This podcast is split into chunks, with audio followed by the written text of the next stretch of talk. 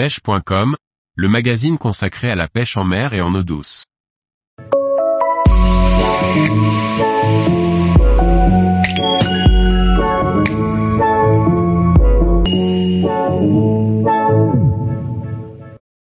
Ouverture de la truite, trois générations de pêcheurs au bord de l'eau. Par Paul Duval. Comme chaque année à cette période de l'année, samedi dernier, c'était la traditionnelle ouverture de la pêche à la truite. Chez nous, c'est un rendez-vous incontournable que nous vivons en famille, trois générations réunies autour d'une même passion.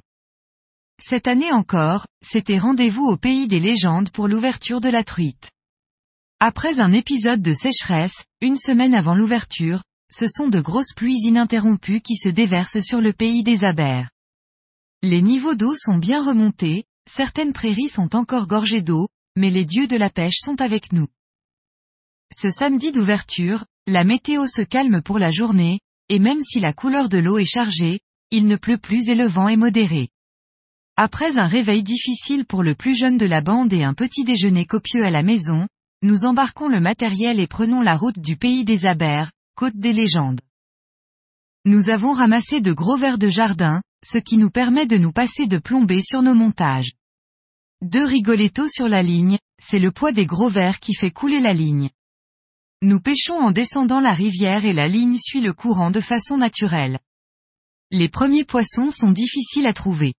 Il faut insister derrière les branches immergées ou dans les virages des méandres de la rivière, là où le courant ralentit un peu. Puis nous arrivons sur la prairie des chevaux, c'est le genre de moment où la pêche devient accessoire, cette rencontre avec les habitants du coin. En l'occurrence trois sympathiques chevaux de monte qui ne recherchaient que des caresses. Une demi-heure en marge. Quand on prend le temps de prendre son temps, une sortie truite, c'est aussi cela, regarder et profiter de la nature. Après cet épisode chevaleresque, nous revenons vers la voiture pour changer de coin. Nous remontons un peu plus haut la rivière pour un endroit plus sauvage, vers la chapelle de Locmazé. Ce sera aussi l'endroit où nous ferons la pause casse-croûte. Cette chapelle est située sur la partie source de l'Aber Benoît. La chapelle délaissée depuis 1928 retombe en ruine, à partir de 1979, un groupe de jeunes de la MLC de Plabennec, puis l'association, Buez à Plijadur Locmaz, Vie et Joie à Locmazé, sous l'impulsion de Fanche Gestin entreprennent sa restauration. Ce petit endroit en dehors du temps est idéal pour la pause déjeuner. La rivière à cet endroit comporte des endroits dégagés et des zones très encombrées. Les truites sur cette partie ne sont pas énormes, 4 de piquets sur cette zone, la plus grande était à 25. Ce ne sont que des sauvages, à la belle robe colorée et bien sûr, relâchés après la séance photo. Le long des berges, jonquilles, primes verts, et même des élébores sauvages, apportent une jolie touche de couleur. Comme une partie du cours d'eau est dégagée, j'en profite pour donner une leçon de pêche au toc à mon petit-fils. Depuis le début de la journée, il avait une canne plus courte que les nôtres et maniait une canne de 3 mètres parmi les ronces et les branches, ce n'est pas inné. Il s'en sortira plutôt pas mal.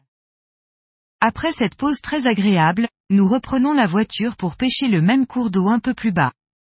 À cet endroit, c'est un peu plus large et il y a de jolies zones de cailloux, c'est là que nous trouverons aussi quelques truites, toujours dans les 25 à 26 cm. Et toujours pas facile à sortir parmi les branches et les ronces sur les berges. Nous dérangerons plusieurs fois des couples de colverts en période de reproduction, ainsi que quelques grands hérons. Une fois de plus, nous avons pris une belle leçon de nature. Une quinzaine de truites nous auront rendu visite, ce qui est pas mal au vu des conditions.